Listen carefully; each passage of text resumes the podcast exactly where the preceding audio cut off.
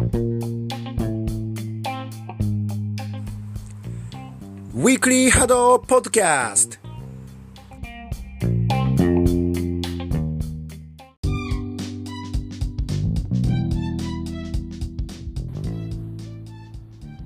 どうも、暫定パーソナリティの岸本です。ペナルティーということで、ペナルティーが出ちゃいましたね。あの今大会の失格と次節の出場停止、ラフモンスターズとえミスタが失格で、選手としてはあれなんですかね、3人なんですかね。ラフモンスターズのツー選手、ミスタの隼人選手、最後のコナ東京のウィー選手はどうどうなんですかあの決勝で2本なったんじゃないかなと思ったんですけどそこに関してはこう実況とかで触れてなかったのでどうだったのかなというふうに思ってますね。いやーこのペナルティーね。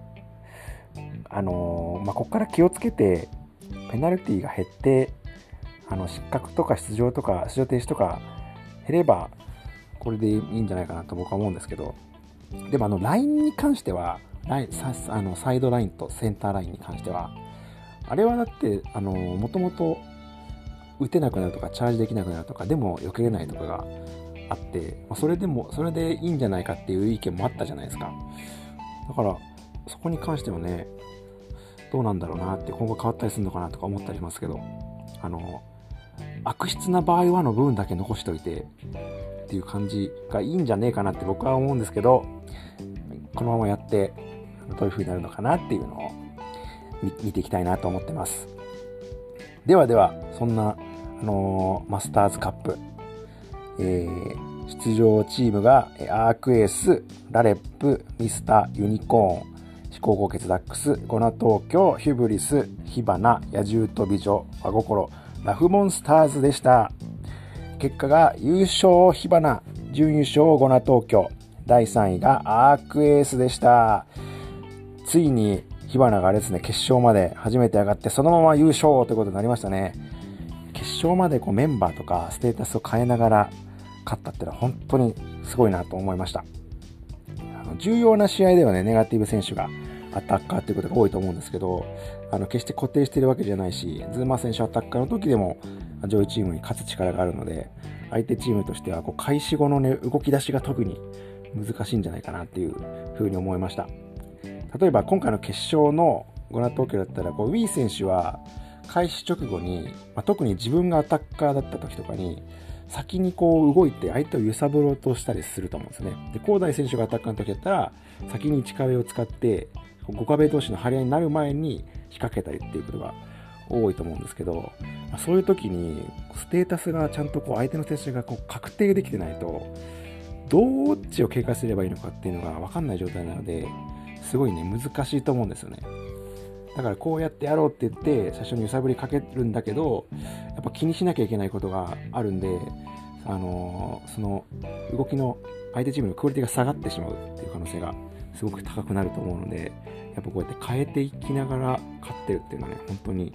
あのすごいんじゃないかなと思いますね。個人の能力としてネガティブ選手の得点力とかねあのいろんなことできる機動力器用さみたいなところとかツーマー選手の回避力とかあと最近試合のその実況解説で話題になっているのはチャージ力とかがっていうそういう個人の力がある上でチームとしてステータス構成を変えても通用してその、まあ、さらにその構成を変えてくるっていうこと自体を他のチームに印象付けられてるっていうのがすごい強いところなんじゃないかなと思いました。これねゴナ東京みたいにこう2壁でほぼ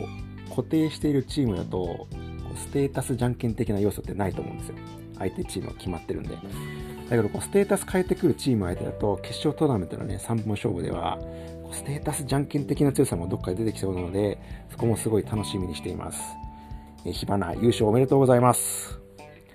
そして準優勝がゴナ東京約2本取ったかと思いましたけどね。B 選手の羽が動いたっていうことで再試合になって残念ながらそこから返されてしまって準優勝でしたね。前回大会でも見られた2壁をタイミングよくサイドチェンジする動きが今大会は何度かあってしかも決勝でもこれ決まってましたよね。決勝でズーマー選手を取った時のようにこの角度を、まあ、反対サイドサイドチェンジすることによって角度を変えて隙間を狙えるっていうのもあったし今回の大会だと予選のダックス戦であのサイドチェンジしてあのそのまんまそのサイドチェンジした後の対面を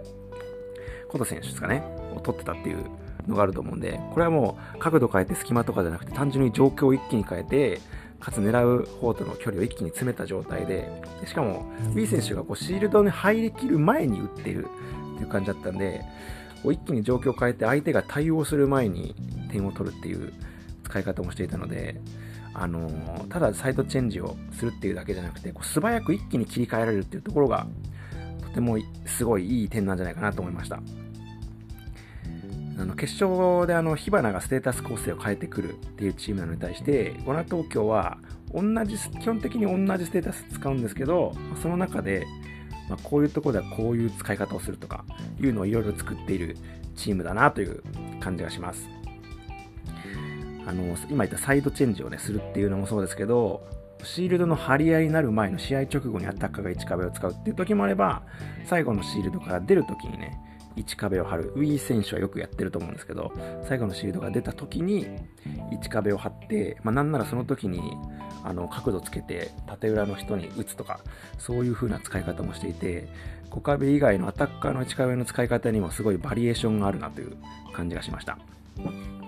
であとウィー選手あのうますぎでしたね。予選でも火花と当たってて1点差で勝っててでその試合とねダックスの試合も1点差で多分勝ったと思うんですけどその両試合があの試合自体もめちゃくちゃ面白かったんですよ。すごい競ってて。でその試合で特にウィー選手はもううますぎるなと思いました。連覇は残念ながら逃してしまったんですけど、もう波動のね、歴史とともにあると言っても過言ではないゴナ東京が連続でここに来て決勝に上がったっていうのは、なんか物語を感じていいなと思いましたね。今もこうランク上位ではあるんですけど、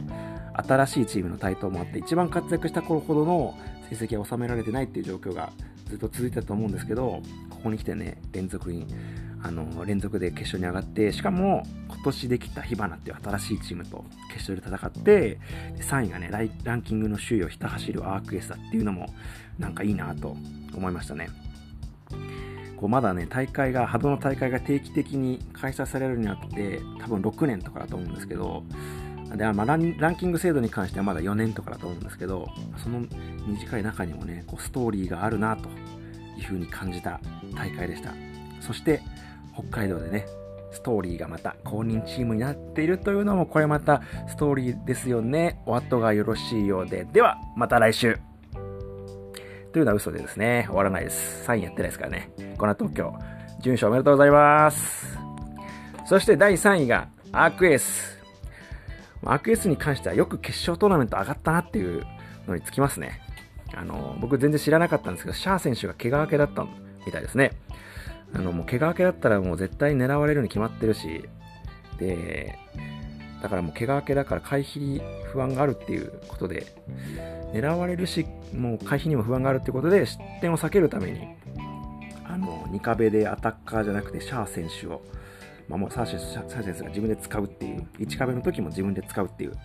作戦だったと思ったんですけど、これで上がったのは本当すごいなと思いましたね。シャー選手の被弾をまず避けて、あとはアタッカーの能力でこう要するっていう感じでしたね。ま、しかも、まあ、2壁に関しては、リュウ選手が少なくとも距離を置いた状態だったら、割と1人でずっと避けきれるっていうのがもうもうベースにあると思うんですけど、それで勝ち切ったのすごいなと思いましたね。で予選で予選では、えーと、ミスミスタ戦からですかね、2戦目から2壁を使ってて、でまあ、1戦目で大量得点できたのもあるかもしれないですね。やっぱりシャー選手からあのシャー選手の被弾は避けないといけないっていうのがあってで1戦目で大量得点できてでリュウ選手が立てなくてもある程度距離取ってさえれば1人でかわしつけられるっていうのがあるんで、まあ、そうすればどっかの試合で接戦にしてどっかの試合で勝って得失点差で上がれるんじゃねえかっていうのがあったのかもしれないなと思いました。2戦目で2戦目でミスターが2壁を使っててくるって思ってたかどうかわかんないですけど、結果的にミスターがね、2壁だったのも良かったんじゃないかなと思っていて、あのー、シャー選手への球を防ぐために2壁を使うって分かってれば、同じ2壁を使うにしても、ですね、ラフモンスターズみたいに最初から反対に張るつもりでやっていくっていう選択もあると思いますし、あの予選で言ったら和心とかユニコーンみたいに1壁にするっていうのもあると思うんですけど、多分1壁の方が、1壁とかまあ、チャージを入れるとかの方が良いっていう判断はあると思うんですね。リュウ選手が反対側で1人で短期でいるっていう状況だったら、そっちを攻めれるっていう風に考えると、まあ、2壁を使うにしても反対に張るとか、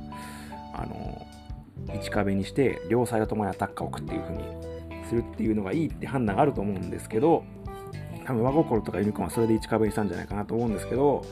ミスターはそのアークエースが2壁にした一発目だったんででそこで2壁をミスターもチョイスしていったんですぐにそういう風にできなかったんじゃないかなと思いましたね。最後に反対に貼ったんだけど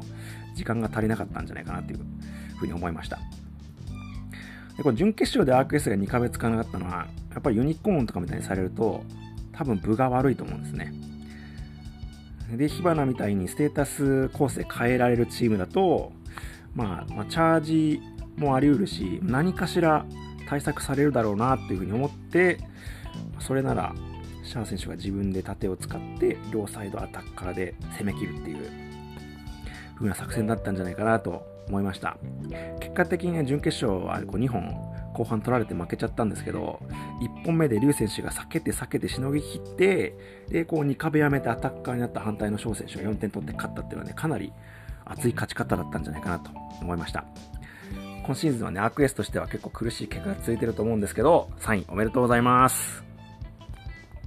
というマスターズカップの結果で、あの次にね、話したいことがですね、あの最近僕、Amazon のドキュメンタリーで、オール・オア・ナッシングっていう、あのいろんなスポーツのドキュメンタリーをね、見るんですよ。前からいろんなのがあって、サッカーチームとかアメフ、アメフトのいろんなチームとか、ラグビーのニュージーランド代表とかのドキュメンタリーがあるんですけど、僕はあのサッカーのを何個か見てて、一番新しいのが、つい最近だとサッカーのね、プレミアリーグのアーセナルの昨シーズンのやつなんですよ。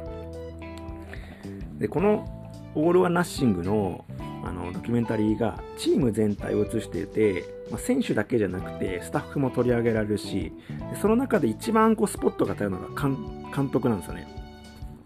僕はこのシリーズ面白いって思ってるのがの面白いと思ってて面白いと思ったな面白いなと思ったのが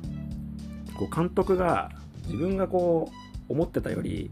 選手の立場を考えて発言したり起用を考えたりするっていうところなんですよね。あの監督ってこう試合だと、まあ、かなり声を張り上げて、まあ、なんなら怒ってるようなイメージが結構強いんですけどあの意外とこう選手の立場を考えて発言してるんだな。もちろん作戦があってあのこのプランでこうこうするこうするこうするっていうのももちろん伝えるんですけどそれだけじゃなくてこの試合で全然良くなかった選手をじゃあ次使うかってなった時にもちろん次使わない選択肢があると思うんですけどいやそうするとその、まあ、長いシーズンのモチベーションとか、まあ、他の選手の怪我の状況とかを考えた時にあのこの選手をこれだけで外したりしちゃいけないみたいのを考えてたりするんですよ。このこの今言ってるのは、今回のこの新しいそのアーセナルのやつの話じゃなくて、えっ、ー、とですね、トットナムかなの時にそういうのがあって、あ、そういうの大事だよなってすごい思うんですよね。作戦とかももちろん大事だし、あの、プレーの技術とかももちろん大事なんですけど、それはやっぱチームで、まあ、一つの大会でもそうだし、シーズンを通して、あの、サッカーの場合には勝ち点で、波動とかの場合だったらポイントをね、ランキングポイントを稼いでいくっていうのがあると思うんですけど、まあ、それにおいては、いやそういうの大事だよなって、すごく思いましたね。やっぱりこうモチベーションをしっかり維持するっていうのは、試合に直接もそうだし、練習でね、うまく回るっていう面にもおいても当然そうなので、監督そういうところ気使うんだなっていうのが、その本当のプロのめちゃくちゃでっかいところでもそうなんだなっていうのがあの見れて面白いなと思いました。きっとねこれサッカー別にねあの詳しくなくても面白いと思うんですよ。僕も全然詳しくなくて、まあ、ちょこちょこっと見るぐらいの感じなんですけどそれでもねすんごい面白くてそのドキュメンタリーで取り上げられてるチームのこと結構好きになるんですね。あのサッカー興味ない人ももしね興味持ったら見たらいいんじゃないかなと思ってます。きっとね、波動、あの、やってる人でも、波動を見てる人でも、きっとね、面白いんじゃないかなと思います。とってもおすすめのドキュメンタリーシリーズです。はい。ということで、今回はここまででございます。今回も最後までお付き合いいただいてありがとうございました。また次回お聴きください。バイバイ。